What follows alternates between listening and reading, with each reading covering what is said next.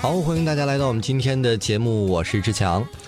那么，随着毕业季的来临呢，很多学生已经开始策划自己的毕业旅行了。所以，我们今天的话题也是来聊一聊毕业旅行。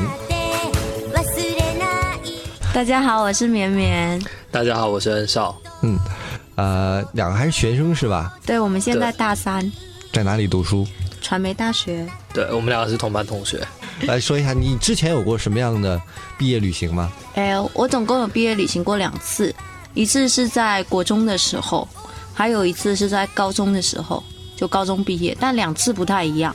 就国中那一次是学校组织，他会有点像是发春秋游公告函，问一下大家谁想去，然后不强制去，但是大家都会小朋友嘛，都会想说。别人都去，我为什么不去？然后就大家一起去。然后那是也是，就是学校会提前告诉你说，你大概会去哪里，去哪里，去哪里，有哪些行程。然后还有老师带队。啊，这个好像那种日漫里面的，还要带便当的那种全校一起的旅行，春游啊，秋游啊，呃，这种感觉好像对，差不多。除了带便当，你们不带这种便当，不带零食的。会带零食，但是不会做便当吧？最多哦，有哦。以前妈妈有帮我做寿司，而且我觉得那个时候去国中的时候，不管是春秋游还是毕业旅行，最拉风的事情就是就是呃，妈咪会帮你。放在好看的盒子里，很多很多的寿司，不同的口味。然后你到吃中午饭的时候呢，就拿出来几个好朋友，每个人分分分分分，会比分零食的那个自豪感要强好多好多。然后他们吃好一个以后，还想要一个的那个眼神，也还蛮难忘的。但是其实你已经没办法再分给他了。这属于小时候的毕业旅行，后来呢？后后来高中的那次毕业旅行就不是全班的，因为其实一个班你总是会有几个特别好的朋友，然后组织全班以一个学生的力量，其实也还蛮蛮累的。因为如果你要大家一起订住宿、一起订机票，其实人越多是越麻烦。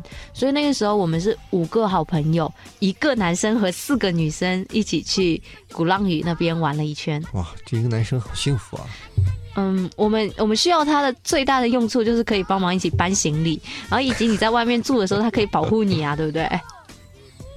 当然它是我们的好朋友。嗯，你觉得这一趟毕业旅行跟平时你所有的旅行有什么不一样的地方吗？诶，因为那是高三毕业之后才去旅行，然后那个时候就是你在高三其实还蛮痛苦的，然后你复习的很痛苦的时候。就想起毕业旅行，就想起之后我们要一起去毕业旅行，就会觉得很开心，有那种身未动心已远的那种感觉。很能拽词啊，旅游卫视都出来了。哦，是吗？这绝对不是你原创的。你猜啊？就那次旅行也还蛮难忘的，就是中间有很多很快乐的事情，然后但是。也也会自己，因为自己安排的，会遇到一些插曲，比如我们去厦门的飞机延误了十二个小时，然后等到我们到达那个预定的民宿的时候，老板都已经睡了，他都不想出来给我们开门了。然后后来我们就一直求，一直求，然后他就说好了，好了，好了，然后才才起身，才帮我们开门，把我们安排进去。然后虽然你今天一天什么都没有玩，但是你到床上的时候，你已经累瘫了。这趟毕业旅行是有多少天？一个多礼拜。我们先去了厦门的鼓浪屿，然后接下来去福州那边。为人出去不是说只有一个男生吗？其实本来不是只有这一个男生的，本来我们约了三个男生。嗯，然后是想说有男有女，大家可以互相帮忙这样子。然后但是提早约好了之后，就是先是准备高考，然后等我们真的要快出发了。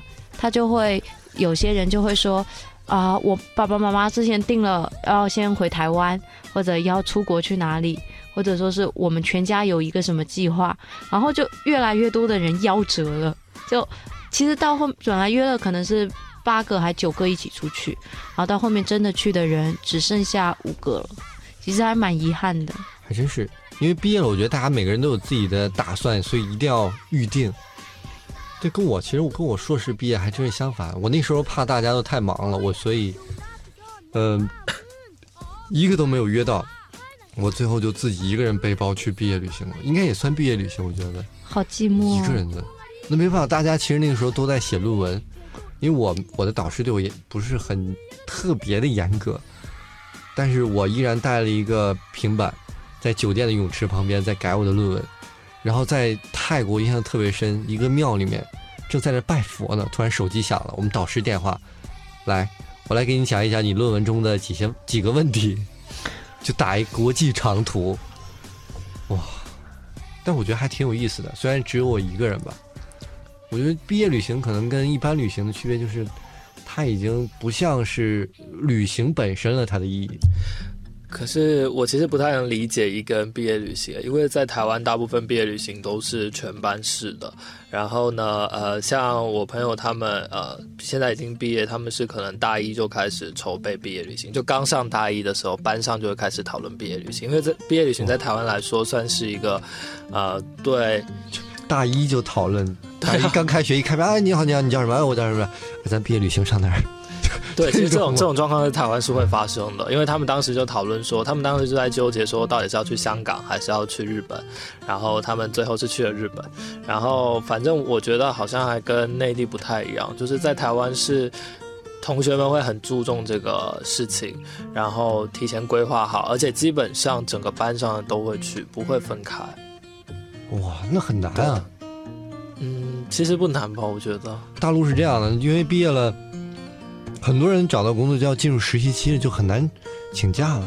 是啊，所以在台湾大部分都是大三的时候过去，就没毕业呢，先毕业旅行。是，就是大四，因为大四大家已经知道要找工作啊、实习啊，然后也不就是啊，而且在台湾还有男生要当兵嘛，就没有那个时间可以去了，所以很多时候都会在大三的时候就过去了。大三就规划出去。我觉得大三毕业旅行的话，跟大四毕业还有一点区别，就是大四你要出去旅行的话，会有一种，就是所有人都有一种不过了的感觉。反正再就离开这个大学，大家谁也见不着了。但是大三的话，回来就会发现，哎，你们还在，我们不是毕业旅行过了吗？都。那可能两岸的氛围不太一样，因为在台湾还有一个原因是大家不住在一起。其实基本上在学校是不会见到的，不住宿舍的。对，因为台湾地方小嘛，所以那个大部分是住外面。学校提供宿舍通常只提供大一一年，然后之后就是都是自己住外面。嗯，国小嘛，比较就是笨笨的，那时候只觉得要出去了，然后就是平时不能吃零食，但毕业旅行的时候，通常爸妈都会就像解放一样随便给你买，因为就一次。然后，但我讲讲我初中印象比较深刻，是因为。初中就是男男女女嘛，像我们毕业旅行前，男生通常都会聚到一起，然后就讨论说，那个这次出去，因为我们都会住外面，所以要分配房间。嗯，然后男生很多男生都会开始讨论说自己是要跟谁住在一起，因为出去住的话，很多时候会混住嘛，就男生女生可能会住在一个房间，但是有可能是三人间、三人间或四人的。对，然后。我印象特别深刻是那时候有一个，呃，我有一我有两个哥呃，好兄弟，然后他们呢同时喜欢了一个女生，然后就一直两个人都想要跟这个女生一起玩，你就没有房间住了是吗？对，好可怜哦。所以其实其实毕业旅行会有很多趣事，而且其实而且回来之后也可能会有一些。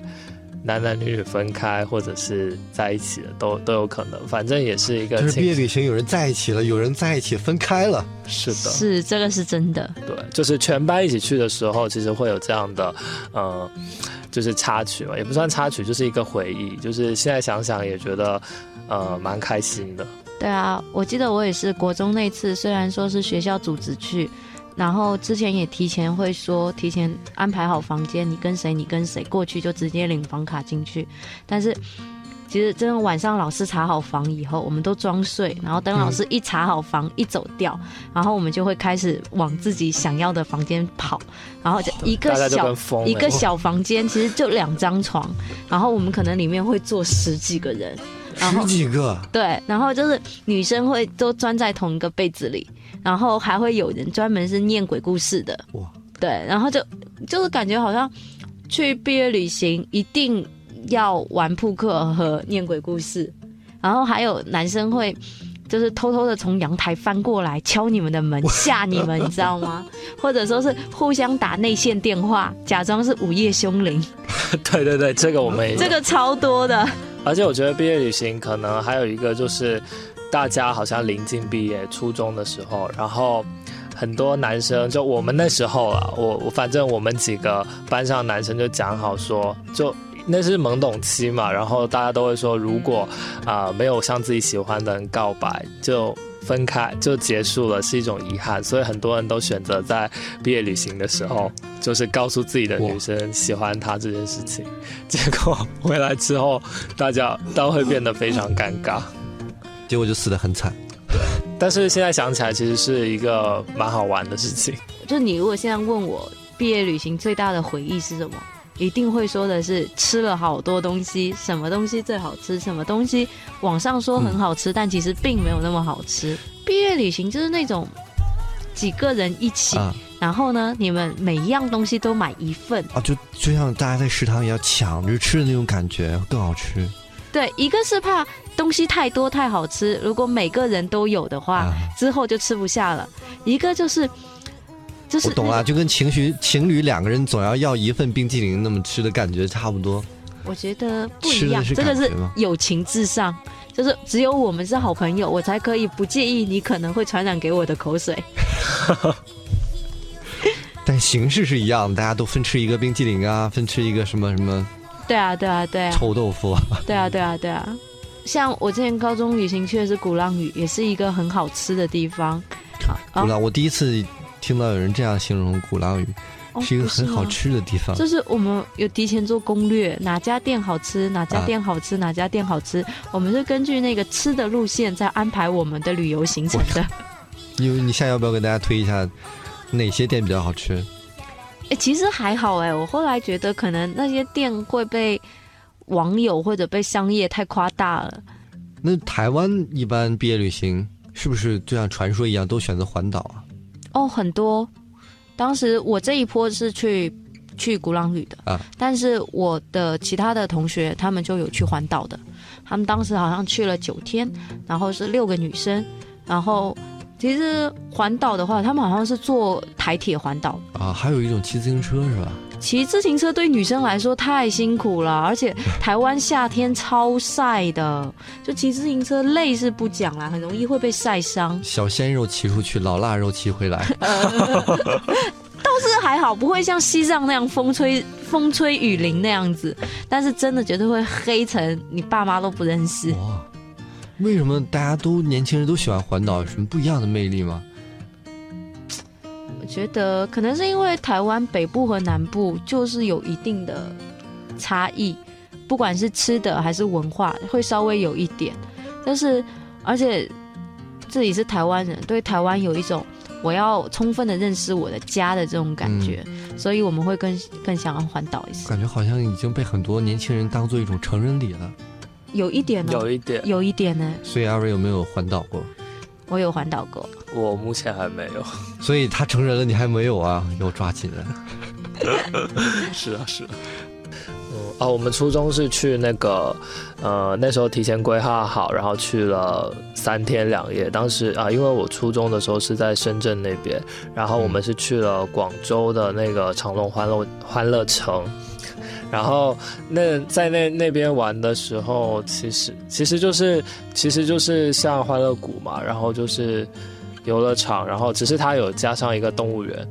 然后我还记得那个时候印象比较深刻是去动物园的时候，差点被狮狮子吃掉了。真的假的？对，因为其实那时候长隆欢乐城就有发生过这样的事情，因为当时安全措施还没有做的特别好，然后我当时没有笼子。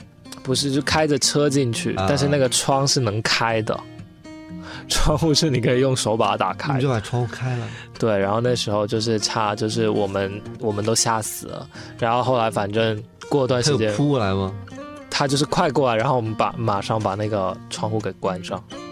那那一趟真的是惊险之旅。这对于狮子来讲，等于说冰箱门刚打开。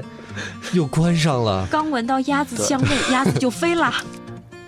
呃，旅行了当然是很快乐开心的，但是不是也会有一点点问题在里面？因为大家毕竟平时都上课，没有这么多时间相处在一起去玩儿，去经历一些旅途当中的困难。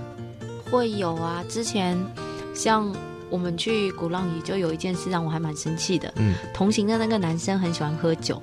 然后，但是你们平时不知道，因为每天都在上学嘛。对啊，平时上学学校有那种规定是不可以喝酒，喝酒的话会处分，会开除学籍这样子。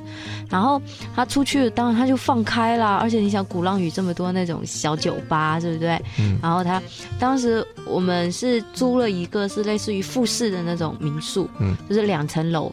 我跟女生，其他女生住二楼，那个男生住一楼。但是民宿它只有一把钥匙。然后那个男生说他要去喝酒，我们就说 OK fine，那你去吧。然后那我跟那个女生就回房间休息一下。然后休息之后他一直没回来，一直没回来。然后给他打电话发简讯，他都说马上就回来，马上就回来。后来我们就有点生气，就不想理他了。然后我们就把门锁掉，因为其实两个女生在外面住会有点怕治安问题，不敢把门开着就睡觉。然后等到你刚睡着。三点多的时候，他突然开始捶门，然后喝醉酒的闯进来，你知道吗？真的当时就有点被他吓到，就是整个人又是一八几的大男生，然后喝醉酒，也不知道是谁把他扛到我们那个房间门口的。然后他进来的时候，人都快不能站立了。然后后来我就很生气，我就想说，谁让你喝酒的？然后就把他往那个。房间的角落一扔，你就在那边睡吧，反正鼓浪屿的大夏天也不会着凉。然后他就就在那边睡了一夜。哇，那之后有没有影响你们的感情？就第二天我们就一直骂他，就说你要喝酒也就算了嘛，你不要自己喝那么醉，你有点自理能力好不好？两个女生来这样扛你有多累，你知道吗？然后他也还蛮抱歉的，然后之后他也就有稍微就说就不会这样子。还有就是，可能不是我们这一群啊，就朋友的，有一批人一起出去，然后可能在旅游的时候，有些人想要玩那种深入玩，有些人就想要踩点踩点，多去几个地方，然后他们就开始吵架，然后可能吵架之后又用词不当，然后就觉得互相不尊重，然后最后竟然分成了两批人一起玩，然后还分两批回回回回来，其实感觉。也是还蛮伤感情的，所以毕业季来了，推荐大家去毕业旅行，但是更建议大家一定要相亲相爱的毕业旅行，没有错。希望大家毕业快乐，有一个非常开心的毕业之旅。